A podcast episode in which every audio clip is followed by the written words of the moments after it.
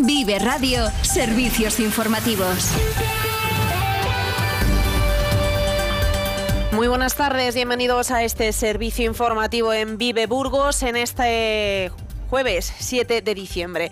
Comenzamos porque el panorama sanitario en la provincia de Burgos deja 46 médicos sin la especialización MIR contratados para la atención al paciente que se distribuyen en 35 ejerciendo en centros urbanos y los 11 restantes en el medio rural. El total de médicos que tienen plaza en Burgos, capital y provincia es de 503, con lo que la situación para el presidente del Colegio de Médicos de Burgos, Joaquín Fernández de Valderrama, es crítica y pone de manifiesto esto que se necesita un pacto por la sanidad que reorganice la atención sanitaria. Este problema nace de la pandemia, cuando la Consejería de Sanidad decidió contratar médicos sin MIR para dar servicio a las necesidades de los pacientes. Pero ahora hay que sumar la falta de plazas cubiertas en Burgos, un problema que se agravará con la próxima jubilación de 550 facultativos. Actualmente yo puedo decirte que en los próximos 10 años se van a jubilar eh, más de 550 médicos en Burgos. Y contamos, actualmente estamos activos 1.767,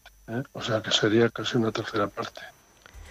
Para evitar precisamente esto, el presidente del Combo opta por una EVA única que iguale las condiciones de acceso a los grados de medicina de los estudiantes de Castilla y León con el resto del panorama nacional, de tal manera que ha sacado del foco mediático el factor económico que no es tan diferente entre una comunidad y otra, ha apuntado. Los números clausus y las notas tan exigentes que se precisan para estudiar la carrera de medicina, pues acceden muchos más alumnos de otras comunidades que de Castilla y León. Es más, hay muchos eh, chicos que saben que quieren hacer medicina y los dos últimos años de bachiller pues se van a estudiar al País Vasco.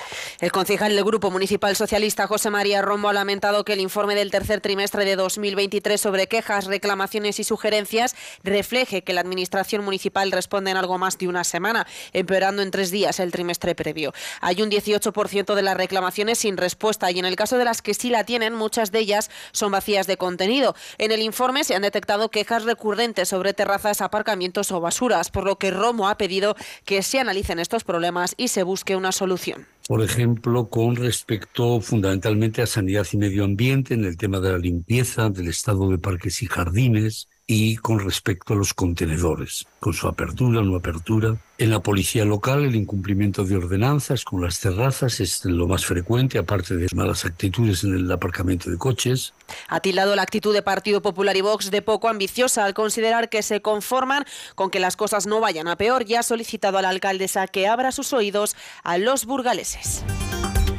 La Diputación de Burgos está comprometida a renovar los convenios de bomberos que tiene con las localidades como Aranda de Duero y Miranda de Ebro, que aún están a la espera de una reunión para acordar las condiciones del convenio que caduca el 31 de diciembre. La próxima semana del 11 de diciembre ya se tienen cerradas reuniones para ello, ha asegurado el diputado provincial responsable Manuel Villanueva, aunque las fechas son muy ajustadas. Lo importante es sentarnos y, conveniar. Sí que es cierto que, bueno, pues que tenemos que hacerlo antes de que acabe, de que acabe el año. Por parte de de la, de la Diputación eh, no hay ningún inconveniente, digamos, ningún inconveniente. Queremos eh, prorrogar esos convenios y, como digo, se puede prorrogar año a año a la espera de que podamos ir dando forma a crear ese consorcio eh, uh -huh. provincial. Aunque sobre el consorcio de bomberos sí que queda por hacer y es que no se han organizado reuniones con la entrada del nuevo equipo de gobierno en pueblos y diputación que han ralentizado todo el proceso.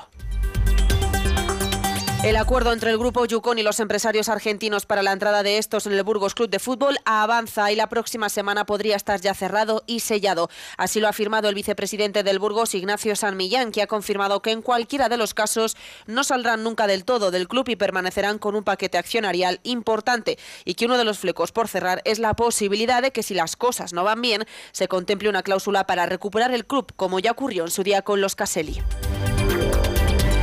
Más deportes porque después de que el Burgos sellase su continuidad en la Copa del Rey y que el Mirandés quedase fuera en la segunda eliminatoria, hoy es el turno de la Arandina contra el Cádiz a partir de las 7 de la tarde.